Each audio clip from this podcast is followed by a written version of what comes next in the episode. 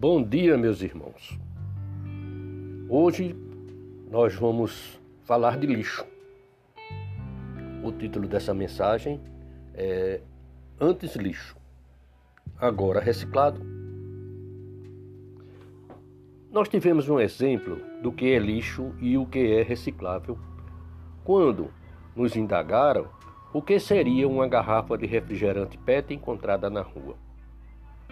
Pergunta formulada pelo pastor da nossa igreja. As respostas se dividiram em duas: lixo e reciclagem. Podemos observar que hoje 90% do lixo encontrado pelas ruas é reciclável, ou seja, nem tudo que vai para o lixo é lixo, podendo até virar o luxo do lixo. É, assim mesmo é o ser humano que está vazio por dentro, sentindo-se por baixo, depressivo ou com problemas que não encontram soluções, um desemprego prolongado, por exemplo, um vício alcoólico, um vício de drogas ou uma desavença com a própria família, ninguém estará totalmente perdido da vida se quiser ser reciclado, se quiser ser aproveitado nas obras do Senhor. Porque grande é o centro de reciclagem do Pai, onde ele recolhe as suas almas para que sejam orientadas e transformadas em novos artigos que serão recolocados nas vitrines da vida para exercerem o que lhe foi ensinado e que foram reavaliados para atuarem em nome do Senhor Jesus, em pró de outras garrafas PET que encontram-se largadas pelas ruas deste mundo turbulento. Mas você tem que querer ser reciclado. A reciclagem que Deus nos faz proporciona-nos a chance de revermos nossos erros, de avaliarmos nossos pecados, de vermos que o que nós estávamos vivendo não era exatamente aquilo que queríamos para nossas vidas. A reciclagem evidencia uma mudança radical na nossa maneira de ser, de agir, de pensar e também de saber que tudo pode ser mudado, pode ser transformado. É esta a palavra certa: transformado. Então entendi que o pastor queria que nós entendêssemos que reciclar e transformar ou mudar é renovar o que era considerado velho, fora de uso, imprestável para qualquer coisa. É reaproveitar. Mas aí veio a reciclagem para recuperar os que antes eram imprestáveis para os homens, mas não eram imprestáveis para Deus, porque Ele me reciclou, meus irmãos me renovou por inteiro. Aquele sem emprestável não existe mais. Agora tenho orgulho de dizer: fui reciclado pelo Senhor Jesus. Façam também sua reciclagem. Recupere sua embalagem velha e transforme em uma nova embalagem reciclada na central de reciclagem do Senhor Jesus. Venham, meus irmãos, aderem a essa, a essa central de mudanças, essa central radical que muda a sua vida, que tira você do que era antes. É como ser um, um vaso velho transformado num vaso novo, em nome de Jesus. Fiquem com Deus.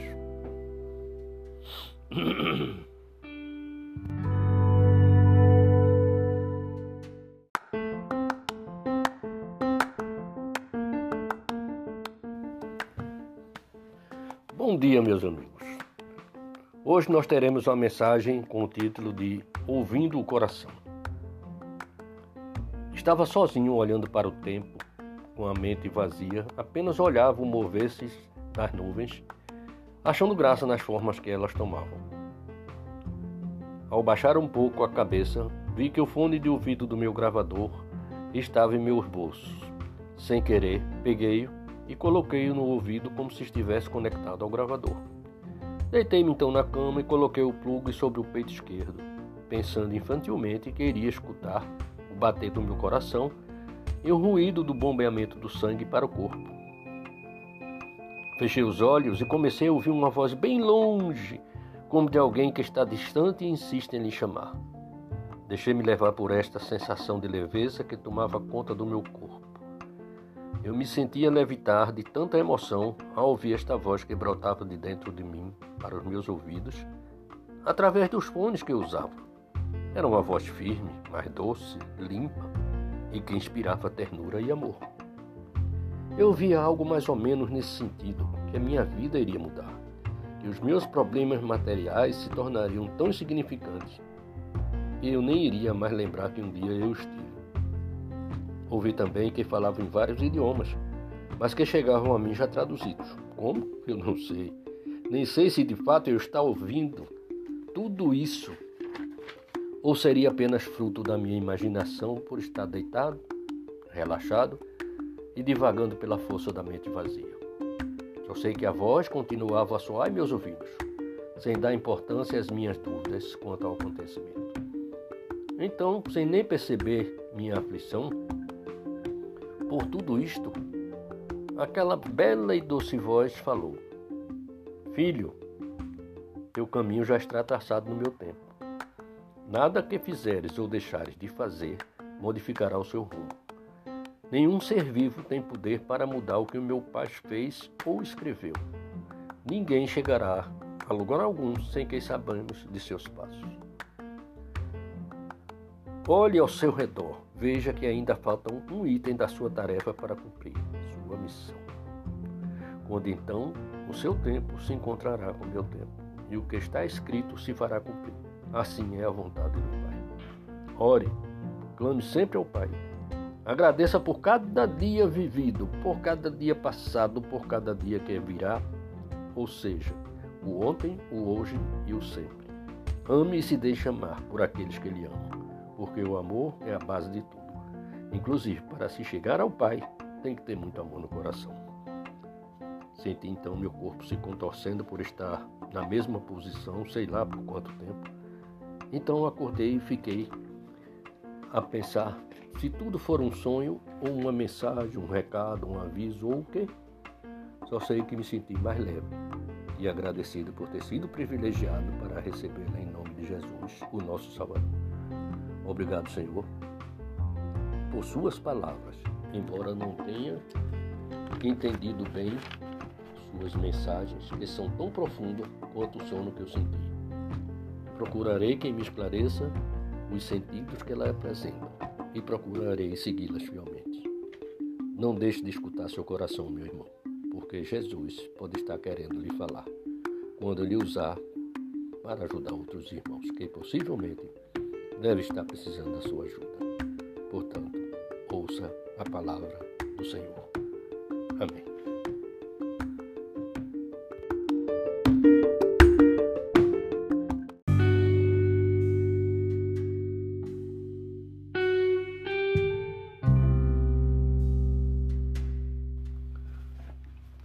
Bom dia, meus irmãos. Hoje eu tenho aqui uma referência ilustrativa sobre um casal recém-casado. O título dessa mensagem é Os Lençóis. Todos sabemos que o ser humano é muito curioso e julga antecipadamente as pessoas, sem primeiro se corrigir. Então aqui vai. Um casal recém-casado mudou-se para um bairro muito tranquilo. Na primeira manhã que passavam na casa, enquanto tomavam café, a mulher reparou em uma vizinha que pendurava lençóis no varal e comentou com o marido: Que lençóis sujos ela está pendurando no varal? Está precisando de um sabão novo? Se eu tivesse intimidade, perguntaria se ela quer que eu ensine a lavar as roupas. O marido levantou os olhos para ela e observou calado. Três dias depois, também durante o café da manhã, a vizinha pendurava lençóis no varal. E novamente a mulher comentou com o marido: Nossa vizinha continua pendurando lençóis sujos. Se eu tivesse intimidade, perguntaria se ela quer que eu a ensine a lavar os lençóis, a lavar suas roupas.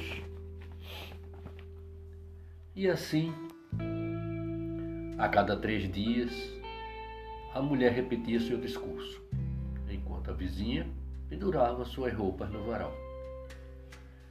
Passado um mês que moravam lá, a mulher se surpreendeu a ver os lençóis muito brancos sendo estendidos. E empolgada, disse ao marido: Veja, ela aprendeu a lavar as roupas. Será que a outra vizinha deu-lhe um novo sabão? Porque eu não fiz nada. O marido olhou para ela e respondeu: Não, querida. Hoje eu levantei mais cedo e lavei a vidraça da janela. E assim é.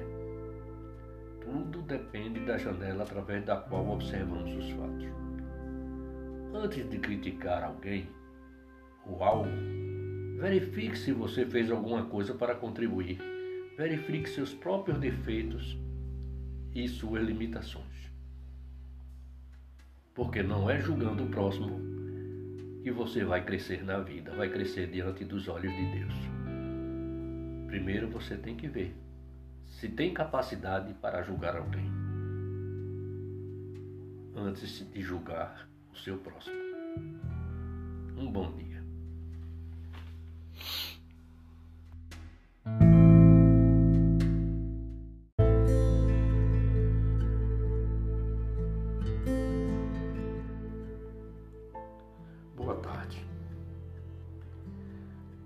Essa pandemia, nós não temos trabalhado no nosso setor de trabalho. 90% trabalham em casa, online. E nessa noite eu dormi e acordei impressionado com o sonho que tive. A princípio sonhei com um garoto com mais ou menos seis anos. Ele perambulava pela cidade pedindo comida às pessoas que por ali passavam por ele quando de repente veio a mim, dirigiu-se dando um sorrisinho triste, tentava me falar. Eu não conseguia lhe ouvir, ele era muito tímido. E quando me aproximei para saber o que era, ele se afastou cabisbaixo, ligeiro, de modo que jamais lhe alcançaria. Aquilo me atormentou o juízo. O que será que ele queria dizer? Passado alguns dias, voltei ao mesmo local e vi que ele vinha ao meu encontro, com um ar mais firme e risonho. Pude, enfim, prestar atenção nele. Era um garotinho muito bonito, magro, sujo, pois, conforme suas palavras, havia dias que não tomava banho. Ninguém lhe dava oportunidade de se aproximar, com medo de contagiar-se com sua pobreza, suas sujeiras, e sentiam um nojo por ele. É incrível como o ser humano é hipócrita. Ele sumiu rapidamente. E eu sentindo uma força estranha me fazendo voltar ao local onde nos vimos pela última vez. Era como se tivesse marcado um encontro ali, como ponto habitual. Então, para lá me dirigi. Passei alguns momentos aguardando quase que diariamente e ele não aparecia. Já estava lamentando sua ausência e levantando para ir embora, quando o vi chegar todo alegre em companhia de um garoto um pouco mais velho, uns dois anos no máximo. Mas era visível sua euforia ao me apresentar um amiguinho, dizendo que era seu irmão. Fiquei me indagando se ele falou que não tinha irmãos, que não tinha ninguém como família, e agora me apresenta um irmão. O que será que está acontecendo? Mas antes que eu me dirigisse a ele, ele disse que pediu ao seu amiguinho se queria ser seu irmão. Então, dali por diante, o apresentaria como tal. Conversamos, comprei lanche para os dois e depois de algumas horas foram embora. Não sem antes pedir ao tio, eu, que voltasse sempre para encontrar-nos ali. Passei por lá durante várias semanas e nada dele surgiu com seu sorriso encantador. Embora maltratado, os seus traços finos não sumia do seu rosto. Eu já estava angustiado, sentindo sua ausência, quando eu o avistei vindo na minha direção, correndo, saltando e rindo muito. Isto deixou-me feliz e sem saber porquê ou com que estava compartilhando esta mesma alegria. Ele jogou-se em meu braço, feliz por ter encontrado outro garoto que aceitou ser seu irmão também. Agora já podia dizer que tinha uma família, mas seu lindo sorriso sumiu, adquirindo ar de tristeza ao me perguntar e dizendo ao mesmo tempo: Agora, tio, só falta um pai e uma mãe. De imediato ele saiu correndo, sorrindo com o irmão e desapareceram na multidão. Lá se foram uns cinco dias e ele surgiu me abraçando novamente, alegre e feliz.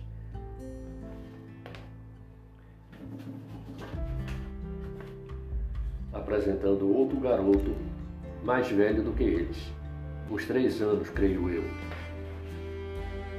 Novamente falou-me que só faltavam os pais. Conversamos e falei-lhes sobre Deus e Jesus. Ele sentou-se junto a mim e escutavam, encantado tudo que eu falava. Não se mexiam para nada. Por quase duas horas ficaram mudos, apenas escutando. Quando terminei, se despediram e foram embora. Eles me abraçaram bem forte, dizendo que voltariam logo. Eu não deixasse de vir. Passado alguns dias mais, Lá vinham os três felizes, como todas as crianças devem ser, crianças, apenas crianças. O maior foi o falante dessa vez. Disse-me que uma senhora e um senhor vinha observando os três e sua vontade de ter uma família com vários irmãos, só sua. Então o casal, já ligados no vai e vem do garoto, em achar uma família só deles, o fizeram tomar esta decisão em dar um lar aos três irmãos, constituídos pela necessidade de um lar e pela bênção de Deus. Isso me deixou muito feliz. Mas aí que vem minha análise diante destes sonhos que tive. Primeiro, o surgimento do pequeno, carrancudo e desconfiado a princípio. Com o tempo foi se acostumando comigo e ficamos amigos, melhor dizendo, tio e sobrinho. Mais adiante surgiu diante de mim o outro garoto, e por incrível que pareça, com tudo que Deus faz é bem feito, eles tinham alguma semelhança. Porém, ao se apresentar o terceiro, foi que eu que pude concluir o que esse sonho queria dizer. O segundo garoto trazia sinais de recuperação. Eu acredito que ele esteve hospitalizado por algum tempo por alguma doença epidemiológica, mas estava ali são e salvo recuperado. E assim, o terceiro, com seu desfecho, me leva a crer na sua total recuperação. E o fato dos garotos formando sua família, para mim ficou claro. A volta, o retorno dos garotos ao seu lar, para a sua família e para a sua casa. Esse casal apenas cumpriu a sua vontade materna era um casal já de meia idade, não tinham filhos.